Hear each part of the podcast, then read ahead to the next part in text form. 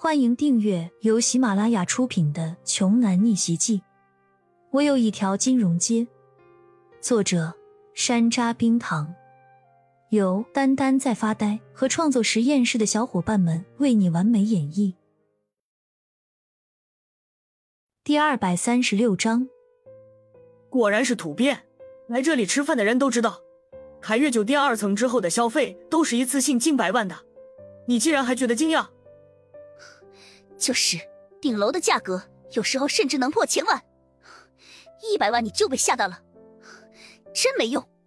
此时，唐洪峰站出来当打圆场说：“好了好了，大家都少说两句吧，这顿饭我来请吧。”这是唐洪峰这辈子吃过的最窝火的一顿饭，他可是受人敬仰的唐神医，以往在任何一个地方都是接受赞美和奉承的，今天却成了被围观的猴子。好在他经历比较多，这点事还能拿得住。不过，李普怎么可能让唐洪峰结账？连忙掏出自己的银行卡给前台接待员递了过去，不好意思的说：“刷我的卡，我来结账。”前台小姐姐微笑的接过卡，刷的一下就完成了结账。看着账单，李普满脸苦笑。六万块现金就被这么一顿饭给吃没了，这个时候他是心也疼，肝也疼啊！李普有气无力的说道：“唐老，今天让你看笑话了，我们去住的地方吧。”没事的，我这么大岁数了，什么场面没见过？我也知道你们是好心嘛。唐老依旧是风轻云淡的样子。那唐老，我还有机会和你一起住着吗？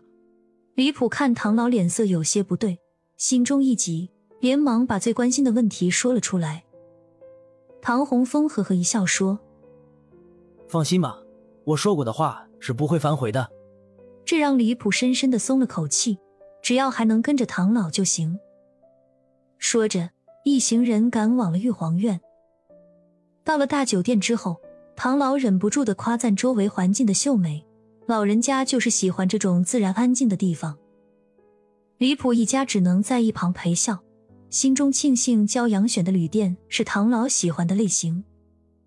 进到前台之后，本身就因为饭局的事憋了一肚子的火的李普，现在看到服务员就有些来气，于是对酒店前台的美女很不客气的说：“喂，再给我们开一个新房间，我们有重要的客人。”好的，先生，请您稍等。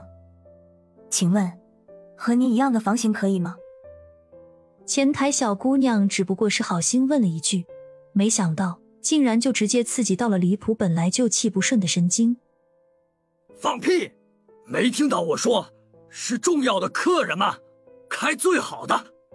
李普怒吼道，仿佛要把今天所有的不快都倾注出去。前台的小姑娘委屈的眼眶都红了，强忍着怨气，应声问了一下。唐洪峰对李普的做法很不满，都这么大岁数的人了，情绪不好，对前台小姑娘吼什么吼？人家又没做错什么。姑娘，你别难过了，我住的和他们一样的房间就行。唐洪峰的表情很和蔼，令小姑娘的情绪缓和了几分。这个时候。黄美丽和李叔走了下来。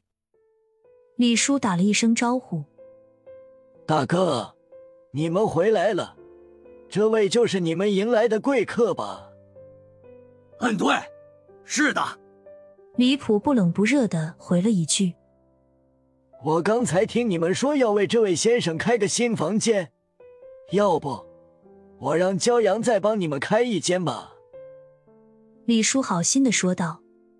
李普冷哼的说道：“不必了，你是想为那个小子托关系送人情吧？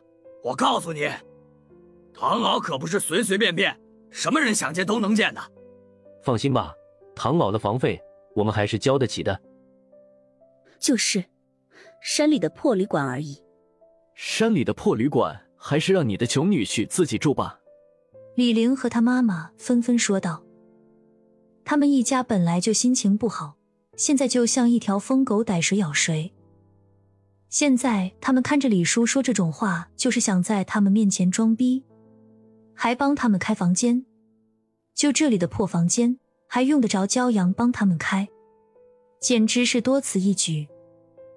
那好吧，大哥你们忙，我和美丽去泡温泉了。李叔碰了一鼻子灰，准备离开。李普一家不屑的冷哼着：“这种破地方还能有什么好温泉？骗鬼呢吗？”随后，李普对着前台女接待员连忙催促着说：“快点啊，手续办好了没有啊？唐老还需要休息呢。”“嗯，好了，先生，请先交一下预付款。”“多少钱？”